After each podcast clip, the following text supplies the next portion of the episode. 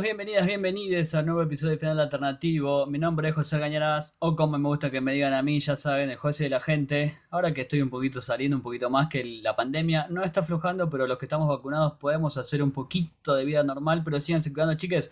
La cosa es que salgo por la calle y la gente me dice, ¡Eh, José de la gente! ¡Aguante Florence Pugh! Yo les digo, aguante, loco, sin sacarme el barbijo, no les hago la señal, sí, aguante porque se habrán dado cuenta de que volvimos a la periodicidad semanal, algo que estábamos buscando y planeando hace mucho. Vamos a tener una sobredosis de Marvel, porque la semana pasada, si nos escuchás regularmente, sabés que hablamos de Loki, que a mí no me gustó, pero tuvimos muchos argumentos para decir que sí. Vamos a hablar de una película que nos debía el MCU. ¿Hay deudas en el arte? No importa, vamos a saber todas esas preguntas hablando con la señorita Ana Manson. Hola Ana, ¿cómo estás? Hola Josi, todo bien. Eh, acá esperando mucho esta película, contenta de que finalmente se, se, estrenó, ansiosa por todo lo que pasó en el medio y por todo lo que se postergó. Pero bueno, finalmente está acá con nosotros la película de Natalia. Saben que Ana banca a Natalia desde el minuto uno, desde que apareció así en Iron Man 2, hace tantos y tantos años.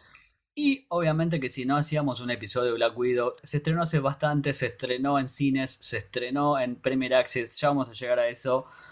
Lo que quiero decir es que si no lo hacíamos, Ana nos mataba. Pero también tengo otro pibe que es muy muy fan de Marvel y del MCU y todo lo que es superhéroes. Hola Julián Cana, ¿cómo estás? ¿Qué tal chicos? ¿Cómo andan? Feliz, feliz de poder haber vuelto al cine con Marvel después de tanto tiempo y una película tan pateada durante tantos años, así que contento de poder hablar de esto, por fin. La cosa es que volvieron a abrirse los cines en Argentina, en Buenos Aires, y tuvimos la chance de ir al cine. Yo fui a verla en pantalla grande. Creo que si tienen la oportunidad, vayan a verla, vamos a decirle de entrada.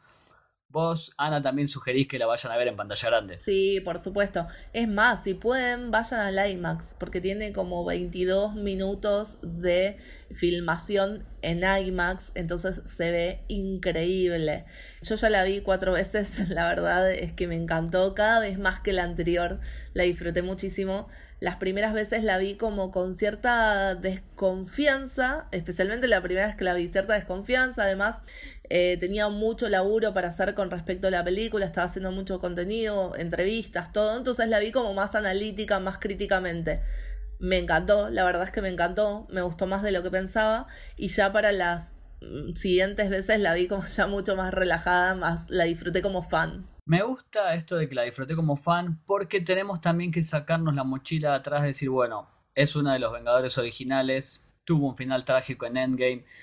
Creo que eso también a algunos nos sacó un poquito de la experiencia de, la mismísima Endgame, que es una película que ha tenido mil y cientos de fallas. Toda la narrativa de Marvel, a pesar de que los amamos a todos los superiores, pero tiene muchas fallas en representación femenina. Creo que por ese lado fue un poco floja esta película, que a mí también me gustó mucho. Pero creo que, y de entrada voy a pegarle fuerte al medio, creo que Scarlett Johansson está en piloto automático, llegó, firmó el cheque, dijo, bueno, a ver qué tengo que hacer, meto tres, cuatro escenas, porque, sí, lo digo, vos Julián, ¿qué decís? Yo no, no creo que ella ya está en piloto automático, creo que es muy buena actriz y que el papel ella lo resiente. Lo que sí me pasó, no sé si ustedes también viéndola, es que no la considero una película solamente de, de la cuido, de Natalia. Fue como eh, sí, mira, te damos esto, eh, despidiéndonos del personaje, por fin dándote una historia individual de ella, pero fue más como una introducción diciendo, eh, bueno, pero esta va a ser su sucesora, tanto la historia en sí, desde cuando la va a buscar y todo, casi que la película se lo roba Florent Pugh, que hace Y Elena Belova, sí. Y, y, eso para los fans, o sea, por ahí es un poco problemático por la cuestión de que esperaron tanto tiempo para darle su película a Natalia. Y como decía Josi, tuvimos nuestros temas con la representación en la MCU, la seguimos teniendo. De hecho, pueden escuchar el podcast que grabamos sobre Endgame, que hablamos un montón de eso en aquel episodio. Entonces, es un tema que cuando finalmente le dan su película a Natalia, ya la mataron. Entonces, ¿para dónde vas a desarrollar? Está muy limitada narrativamente con lo que puede hacer. Por eso yo le tenía cierta desconfianza. Pero, pero para mí estuvo muy bien la introducción de Yelena Belova y como la, el equilibrio entre, los, entre las dos y la dinámica entre las dos, que es como el alma, el motor de la película. Saben que no nos gusta hablar mucho de la trama, pero vamos a comentar que tiene la típica fórmula de Marvel que arranca con explosiones, baja un poco, más explosiones, un tercer acto, pura explosión de vuelta. pero tiene algo, una influencia que a mí me encantó, que es sobre The Americans. Básicamente es la trama de The Americans, o sea, estos espías infiltrados en Estados Unidos en los 80, con Matthew Rhys y Kerry Russell, pero acá trasplantado a los 90. Para mí que ya la Guerra Fría ya había terminado, chicos, pero bueno, se lo dejamos pasar. Pero cuando arranca, vos ves que de entrada, o sea, si no viste The Americans te va a gustar igual, pero si lo viste decís, bueno, me predispone de otra forma. ¿Cómo lo viste vos, Ana, también que vos sos fan de The Americans? No, es que a pleno fue el primer paralelismo que hice, porque cuando arranca así como tan bajado a tierra, digamos, ¿no? Que está bien, aparte que es un buen arranque para un Avenger que es eh, una de las pocas que no tiene superpoderes. Me pareció fantástico como esa idea de arrancar en Estados Unidos con una misión en la que Natalia ya sabía que estaba en una misión, a pesar de tener 13 años, a pesar de ser tan joven, ya estaba programada. Y que además te planta como el tema principal que va a ser el de la familia elegida.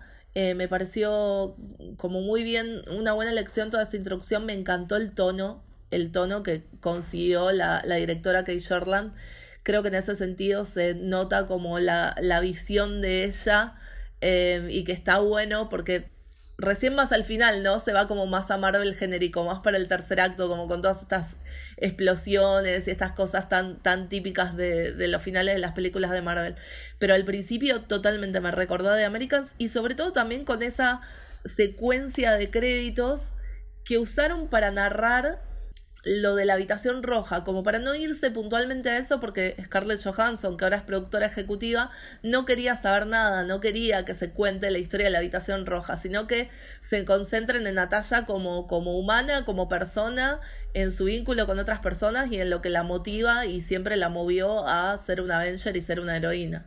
Me gusta mucho esto de que lo que la motiva y también que es la única que no tiene, una de las pocas que no tiene poderes, me parece que después en el tercer acto eso como que queda invalidado porque explota todo, ya vamos a llegar ahí. Vos Julián, ¿viste de Americans? ¿Cómo, cómo viste toda esa cosa de los espías infiltrados? Yo, yo de The Americans vi eh, parte de la primera temporada, no la terminé porque era muy larga y me puse con otras cosas, pero es verdad lo, lo que dicen, creo que ya si ves un poco aunque sea un par de capítulos, más o menos la secuencia inicial de créditos, te hace acordar. Yo me, acuerdo, ya sea por la música, la forma de, cómo están hechos los créditos y todo, te hace acordar tanto eso como eh, creo que también tenía influencias en Misión Imposible, James Bond, la película. Este, pero quería decir también lo que dijiste recién, Ana, del tono de la película. No sé si les pasó que a mí eso fue lo que más me gustó, dejando de lado eh, la acción y todo, cuando se volvía eh, Marvel genérico, eh, todo lo que eran las secuencias familiares se me hizo como menos llevadero, que te daba risa, pero igual tenía cierta tensión de que te ponía dentro de la historia y decís querés conocer un poco más de los personajes. Ya cuando se iba derecho a la acción, casi al final, como decían, era como, bueno, te dejas llevar y, listo. sí, tal cual incluso eh, a partir del momento que ella se encuentra con Yelena Belova, digo, también la, la, acción, todas esas secuencias de pelea y esas persecuciones y todo, también te están contando algo y también están recontrabajadas a tierra. Eso me gustó también. Porque, digo, incluso cuando ellas se encuentran, que es como una especie de, de reflejo una de la otra, como pelean, porque están entrenadas de la misma manera, eh, los tropezones, vieron como que todo tiene que ver con esto de que justamente no son superheroínas, eh, son heroínas eh, humanas sin superpoderes y, y, entrenadas para matar, que es un tema que también se toca. Me gustó muchísimo eso, cómo fueron contando también a través de la acción, incluso cómo usan todo el ambiente y todo a su alrededor para contar algo y, para hacer avanzar la historia también a, través de, esto, las secuencias de pelea, las persecuciones, de todo. Me gustaba que adentro de, cada pelea también hablaban entre ellas y estaba como esa dinámica de hermana mayor, hermana menor, cuando están adentro del auto y le dice, no, ¿cómo le vas a robar el auto? ¿Y qué querés que haga? Se lo devuelvo. Y mientras se va pudriendo todo de fondo, pero eso es como, me resultaba divertido, pero más o menos te va poniendo en la onda de cómo se llevan entre ellas. Creo que lo mejor está en lo intimista. De hecho, tiene muchas cosas buenas. Me parece que lo intimista de la pelea, cuando hablan ustedes de cuando se enfrentan ya de grandes y Elena y Natalia, me parece que es de lo mejor que ha hecho el MCU en materia de peleas. Es muy Jason Bourne por momentos. A veces también cuando también cuando arranca Florence Pugh todavía como Black Widow y antes de que, bueno, no vamos a contar lo que pasa, pero cuando está la cámara en movimiento y corta y, la edición, esa es muy Jason Bourne. Me parece que a veces le pegamos mucho a Bourne, pero también esa, esa cámara rápida también está buena. Y también me gusta mucho cuando esos planos, cuando arranca y dice Budapest y tal, esos planos abiertos, la verdad que la película es bellísima para ver. Sí, y con como con estos sobreimpresos en blanco que un poco sigue eh, la, la, tradición esta de Capitán América y el Soldado del Invierno y Civil War y homenajeando también al género de espías, que es el género en el que siempre se enmarcó esta saga, eh, la saga de Capitán América, la saga que tuvo a la franquicia, digamos, que tuvo a Black Widow más como protagonista, que por supuesto que ella se merecía su propia franquicia. Eso creo que lo tenemos que decir porque es clave, es un hecho, pero bueno, ahora tenemos lo que podemos dentro de este espacio temporal que nos dejaron para explorar y me gusta esto, cómo lo enmarcaron en el género de espionaje y cómo hicieron referencia a distintos clásicos del género. Es verdad eso de que merecía obviamente su propia franquicia, creo que cualquier fanático de, de Marvel lo hubiese querido ver, alguna trilogía al estilo Capitán América, pero yo estaba pensando hace un rato como en qué momento hubiese convenido hacerla, porque por ahí cuando me introdujeron en Iron Man 2, eh, el mundo no estaba como no voy a decir preparado porque no, es la palabra, pero no, no conocía mucho al personaje, venía a ser un personaje secundario. Creo que en Capitán América 2 recién fue que ahí se consolidó de cierta forma. Y creo que Scarlett Johansson había dicho como que cayó en un momento justo donde se lo aprecia bien el personaje. Una lástima que, bueno, ya después de Endgame, ¿no? Pero que no se lo hubiese apreciado de la misma forma y no hubiese tenido éxito si se hubiese hecho tan en el pasado. No sé en qué momento hubiese sido mejor como traer todo esto que sería una trilogía por ahí de Black Widow. Bueno, si ir más lejos, la película está ubicada entre Civil War e Infinity War. Digo, no hubiera sido un mal momento ese para darle a Natasha la película que merecía. Incluso hubiera llegado antes que Capitana Marvel, que cuando llegó fue como recibida así medio con recelo, como diciendo, llegó de la nada y de repente es la primera protagonista femenina del MCU cuando tenemos a Natalia desde hace 10 años. Yo no estoy de acuerdo igual con antagonizar a las únicas dos protagonistas femeninas que tenemos. He escuchado muchísimo eso, muchísimo. Y creo que en ese sentido, sí, por supuesto, Natalia se merecía su película antes, pero Marvel nunca se animó porque eh, tuvieron que dejar que primero Mujer Maravilla demuestre en taquilla lo bien que le podía ir a una superheroína para finalmente animarse a hacer esto. Por eso creo que la pifiaron. Y Julián dice que no estábamos preparados, pero a veces también creo que ahora tampoco, porque de hecho hubo muchísimas críticas a Florence Pugh, que es una actriz impresionante, es una mujer bellísima, pero hay comentarios sobre el peso, me parece que no estamos tan avanzados como nos gustaría creer a veces nosotros porque somos progresivos y queremos y aguante todo, nos gusta todo esto, pero hay mucha gente afuera, muy, muchos haters sueltos todavía. No sé qué vos que Ana, qué pensás de esto. Qué ridiculez, por favor. O sea, nunca escuché decir que a Steve Rogers le sobraron unos kilos o esas boludeces. Pero bueno, sin ir más lejos, el MCU tiene un poco esto del chiste de gordos que lo hacen en Endgame con Thor, que lo hacen acá de vuelta con Alexei. Entonces, lamentablemente, como que fomentan o tal vez fomentan ese tipo de comentarios, ¿no? Como que la gente no sea tan tolerante con cualquier forma de cuerpo y que aparte no tiene, digo, no influye en nada. ¿En qué te cambia que la actriz o el actor tenga un par de kilos más o un par de kilos menos? De hecho, mira, Florence Pugh con 23 años se le paró de manos a Marvel y le dijo, yo no voy a bajar de peso porque se lo, se lo propusieron, yo no voy a bajar de peso para hacer esta película. O sea, si a mí me contratás, me contratás por mi talento. Y, en ese sentido, Scarlett Johansson la realabó públicamente y dijo, ojalá yo hubiera tenido la confianza de ti, esta chica Sara, para decirle que no a un estudio gigante. Por eso te amamos, Flores, porque te plantás ante, ante todo. Creo que ella es la break, breakout star de esta película ya lo era de antes, pero bueno, saben qué poner. En estar en una película de Marvel te da otra visibilidad. De hecho, creo que es una de las cosas que más me gusta de esto. Que cuando llega alguien ahí, ponele. Ha pasado con un montón. Chris Evans, que hace 10 años no era nadie, ahora es una superestrella. Pero bueno, me parece que la, vamos a alabar mucho a Florence Pugh, ya lo hicimos. La otra, para mí, gran descubrimiento, no descubrimiento, sino que llegue al mainstream total, es David Harbour, que vos lo nombraste como Alexei. La verdad que a mí me parece que la descosió haciendo desde el padre, del alivio cómico me parece que está buenísimo, y el chabón tiene todo el carisma, o sea, vos lo ves y ya querés ser el amigo, querés que sea tu, tu padre, el amigo de tu padre, querés que sea todo tuyo. Sí, David Harbour es muy carismático. Em, ya desde Stranger Things, chicos, se robó la serie. O sea, en ese momento yo, no creo realmente que el Sheriff Copper fuera a tener tanto protagonismo y, se robó el papel. Acá, a veces lo que me pasó es que me pareció, por lo menos las primeras veces que lo vi, me pareció un poco fuera de registro tanto comic relief cuando veníamos con un tono así como dijimos al principio, más crudo, más bajo a tierra, más intimista. Entonces, de repente, su personaje, cuando lo volvemos a reencontrar después de todos esos años en la cárcel, me costó un poco como entrar en este nuevo nuevo código de alivio cómico por completo. Pero bueno, tenían que tener un, actor tan carismático como él para que lo pueda hacer funcionar.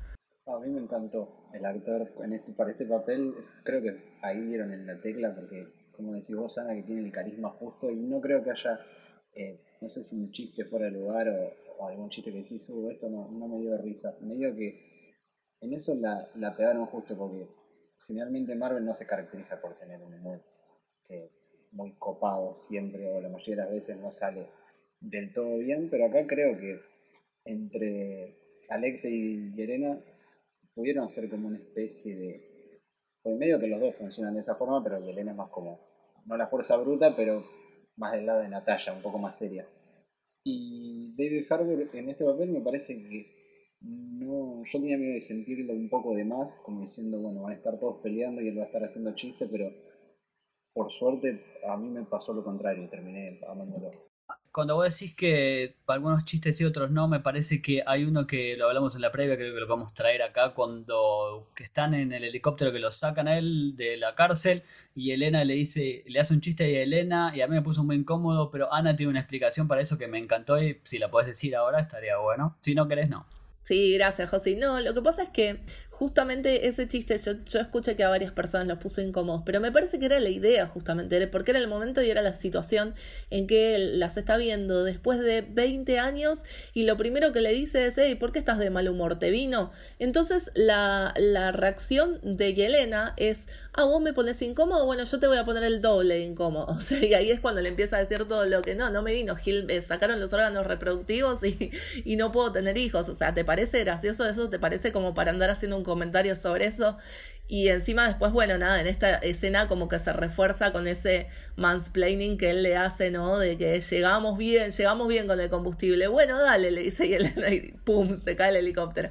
Entonces, me parece que estuvo bien construido porque, sobre todo porque había habido un diálogo bastante fulero de Natalia en Age of Ultron en ese sentido y como que se debía alguna, alguna reivindicación y creo que a través del personaje de Yelena se pudo hacer bien porque viene a representar como estas nuevas generaciones que son más cero pulgas negras, ¿viste? O sea, Yelena no se banca una, no se fuma una y, y es más así, más sin filtro, por ahí Natalia es un poco más diplomática, entonces me pareció bien que se lo hagan decir a ella y no a Natalia. Me encantó esa idea de que las nuevas generaciones, porque venimos de lo que hablábamos hoy, que podría haber tenido una trilogía, pero sabemos que Marvel planea futuro de acá a 20 años. Y todas estas nuevas generaciones que se vienen con WandaVision, con la serie de televisión, con el nuevo Capitán América, todo eso está buenísimo, pero también cae en otro fallo que siempre ha tenido Marvel, que el villano me pareció totalmente genérico, mal, así que... Y también la el rol de Olga Kurilenko me parece también fue bastante pobre. No sé cómo lo vieron ustedes. Eh, yo pensaba lo mismo con el villano, medio que se me pinchó un poco el globo de decir, uh, qué interesante, porque a mí se me hace un personaje que quería ver en, la pantalla, es un, creo que en los cómics es un hombre que tiene la habilidad de copiar los movimientos y decían, no, porque va a copiar a Capitán América, Hawkeye, Black Panther, todo, y medio que vas con las expectativas y con el cambio ese que te mete en el giro en el medio de la trama, que un poco se ve venir si viste un par de, no sé si de películas de espías, pero si viste un par de películas de acción, por ahí te lo ves venir, y ya cuando lo confirman es como, sí, bueno, tiene sentido, pero no, no me llena, no digo, uh, qué copado, termina siendo un villano genérico más que me hizo acordar a el bajón de no tanto como el mandarín de Iron Man 3, pero. Sí, no sé. Igual fue Vi muchas comparaciones con el mandarín. A mí me gustó cómo lo hicieron porque, digo, lo de Taskmaster, ahora, ahora hablamos de Draco igual, que, que es como más súper genérico, súper caricaturesco. Eh, pero los dos me parecieron como también una especie de guiño, otra vez un homenaje al género de espías, digo, son como personajes que caen en arquetipos de, de ese género. Y con respecto a Taskmaster, que que su historia esté de alguna manera vinculada con la historia de Natalia, por más que sea un plot device, por más que el hecho de que sea Antonia eh, sea para darle eh, otra motivación extra a ella o para redimirla y después darle una segunda oportunidad de, salvarla, me gustó, me gustó, digo, me hubiera parecido más genérico si fuera un villano que no tenía nada que ver con la historia de Natalia y estaba ahí por estar. Y en cuanto a Draco, lo que, lo que me parece es que tampoco daba para muchos matices, porque primero por esto que decíamos es una película de espías, o sea, está bien construido, digo, si te gusta el género y más o menos ves varias, te la ves venir, como dijo Juli, pero no daba para muchos matices porque en definitiva el tipo eh, se trata de personas, entonces, malo, malo, malo, o sea, no, no tiene como para darle eh, versatilidad al personaje, dimensiones al personaje, la verdad, no daba. Bueno, también es el problema de venir de villanos recontra grandilocuentes y con en la, televisión también.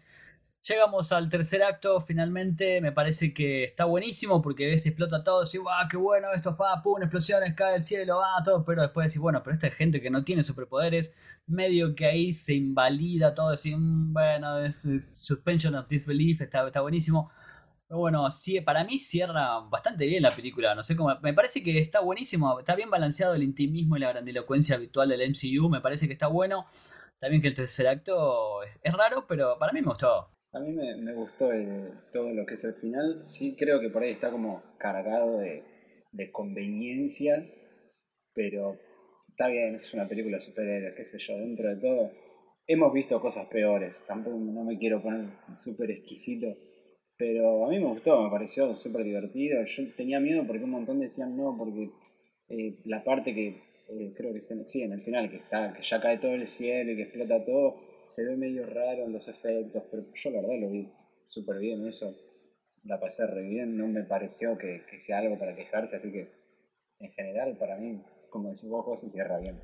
Sí, yo estoy de acuerdo con ustedes, chicos. Eh, está bueno el balance, como decía Josi. Eh, entre esta parte como más bajada a tierra y la última parte genérica Marvel explosión, tiro libre golda Pero sí, nada, me, digo, si vamos a juzgar a esta película como, como por su final o por su villano genérico, qué sé yo, tenemos que hablar de cualquiera del MCU. Creo que más o menos cae en esa fórmula a la que estamos acostumbrados y sin embargo, sin embargo, me gustó cómo le dieron la vuelta primero para setearnos en ese, en ese primer acto que decíamos con, con, una visión de la directora que, dicho sea de paso, que me parece un dato no menor, es la primera directora femenina en solitario de Marvel. Eh, y está buenísimo como que justamente respeten esta visión de ella. Vieron que Marvel, creo que, que su fortaleza recae justamente cuando buscan estos directores con una visión en particular y los dejan volar, como que los dejan trabajar. Eh, eso está buenísimo. Y después, este, como, bueno, justamente al tener tanta limitación narrativa, eh, o sea, tenía que ser entre este periodo y este, si no, no tenía sentido. Creo que dentro de todo encontraron bastante bien el lugar y el momento en el que, en el que contar la historia de Natalia y explorar su lado más humano eh, y su vínculo con, con su familia elegida, si se quiere. Y en el final tenemos la escena post créditos que tanto amamos y que, es casi marca registrada de Marvel, que setea a futuro unas cosas muy muy interesantes. Me parece que no vale la pena decirla y contarla. La escribí yo, chicos, a esa escena post créditos. Sí, ¿no? está, buenísima. Porque aparte queda abierta la puerta para que vuelva también Rachel Weisz, que no la nombramos, pero me parece que podría haber dado mucho más. Su rol también es complicado pero queda la puerta abierta que vuelvan, bueno, todo menos Natalia van a volver seguro. Ay, ¿por qué tenés que ser así, José? Face the Facts. Me parece que la película cierra muy muy bien y acá tenemos una discusión que me gustaría dar también, que es la de Premier Access y Disney y esta película que recaudó un montón de guita cuando volvió porque todos queríamos volver al cine, pandemia mediante que estábamos todos encerrados, dijimos, bueno, vamos a ver una de tiros, buenísimo, qué sé yo, y en la segunda semana cae en un abismo profundo por esta cosa de que ya estaba, perdón, pirateada para que la vea todo el mundo. ¿Cómo lo viste vos, Ana, eso? Sí, fue un tema, o sea, yo creo que es un caso paradigmático porque es la primera vez también que pasa esto de que Disney Plus o cualquier plataforma de streaming libera los números de su bueno, de, de cuánto recaudó con, con, el premium, con el Premier Access la gente quería volver al cine, la gente quería volver a ver una de Marvel, era el momento perfecto. Hacía dos años que no teníamos una película de Marvel en el cine, hacía un año que estábamos esperando la de Black Widow, eh, más allá de que hace 10 años que apareció por primera vez en el MCU y siempre esperamos su película, pero digo, la fecha se viene postergando por la pandemia desde hace un año, era el momento perfecto, o sea, esta película no la tenían que mandar en simultáneo con Premier Access. Se hizo, es la única de Marvel que va, hasta ahora anunciada que va a ir con esa modalidad. Y creo que los números mostraron esto que estamos diciendo, o sea, los números mostraron que la gente tenía ganas de ir al cine, quedó a la par de cualquier día de estreno de película de Marvel en julio. Y después cayó porque, como vos decís, Josi, pues piratería, porque al otro día estaba disponible en recontra HD en la mejor calidad posible. Eh, entonces, para mí, ahí la, la pifió Disney, le tendría que haber dado unos días una ventana de exhibición. Incluso salieron los dueños de los cines de Estados Unidos a quejarse. Bueno, nada, ahí como tú, se está, está como cambiando el, panorama, por supuesto, porque todavía son cosas muy nuevas. Eh, pero estaría buenísimo que vuelvan las ventanas de exhibición para que estas pelis puedan pasar primero por el cine, disfrutarse, la, la gente la quiere disfrutar en pantalla grande y después llegar a las plataformas de streaming. No te digo que van a volver a hacer lo mismo que antes, ventana de exhibición de 90 días, pero por lo menos 30, 45 como están planteando otros servicios. No tengo nada más que agregar porque creo que ya lo dijo perfecto todo, así que es exactamente lo mismo. No estoy para nada a favor de esto, el Premier Access creo que le resta visibilidad a los estrenos y lo único que hace es perjudicar, básicamente. Por ahí le hace las cosas más fáciles a algún que otro, pero a la larga no, no solo no deja los mismos números, sino que no digo que fomenta la piratería, pero al momento que ya está en una plataforma, a las dos horas ya la tenés. Sí, incluso la gente que quería ir al cine decía como, che, si yo la quiero ver el fin de semana, el viernes ya no puedo entrar en las redes porque me voy a spoilear todo, porque por supuesto ya está la película ahí disponible. Y también tenemos el problema, va, problema entre mil comillas, de que no hay suficientes eh, versiones subtituladas. Yo tuve que buscar una, un horario horrible, después están todas dobladas. Está buenísimo, siempre repetimos que para que la industria de los actores de doblaje crezca, pero también tiene que ofrecerte más chances de verlas subtituladas, que no sea a las 12 de la noche o a la, temprano. Bueno, no es otra discusión, me parece que vamos a ir cerrando con Black Widow, que me parece que es una gran adición al MCU me parece a mí que llega tarde, sí, bueno, pero es preferible tarde que nunca, Natacha lo merecía. Vamos a mandarle un saludito que antes que me olvide a la señorita Puli Ragoy que se está recuperando, que ya volverá a arroba Puli-Ragoy. Y por supuesto que esto vamos a seguir en las redes porque saben que la señorita Ana Manson está un poquito ya harta de, Black Widow, ya está, bueno, ya basta porque estuvo como meses y meses, años, ya años porque se postrugó un año, o sea que estuviste más de un año, Ana dándole mecha a Black Widow. no, harta nunca, pero sí una ansiedad tenía de que todo el mundo la vea, que encima me, me callé un montón de tiempo. Tuve la suerte de, verla antes, pero no, no me puedo quejar. Por suerte, ahora ya la vio todo el mundo y la podemos debatir. Así que si quieren en redes eh, que hablemos de esto, es en Twitter estoy como arroba capitana con doble N y en Instagram como arroba capitana Mardel. Perfecto, me encanta. Y al señor Julián Cana también lo pueden buscar en las redes porque él está mirando muchas cosas. Este fue, este, miró Fast and Furious 9 y todas. ¿Cómo te encontramos, Julián? A mí me encuentran tanto en Twitter como en Instagram como Julián Cana con doble N dentro de Cana. Y sí, ahí dentro de cualquier lugar podemos seguimos debatiendo sobre Black Widow, cualquier otra película, menos Rápido y Furioso 9, por favor, que eso no se repita. No hables así de la familia de Toreto. Nunca las vi, pero sé que existe porque vi 700.000 memes. Las redes del podcast son arroba final alternativo en Instagram, arroba final podcast en Twitter. Ya saben que vamos a volver con más cine, series y toda la cultura pop y todo lo que sea historias de superhéroes nos gusta, pero también vamos a volver al intimismo en algún momento. Nos vemos la próxima. Beso, chao.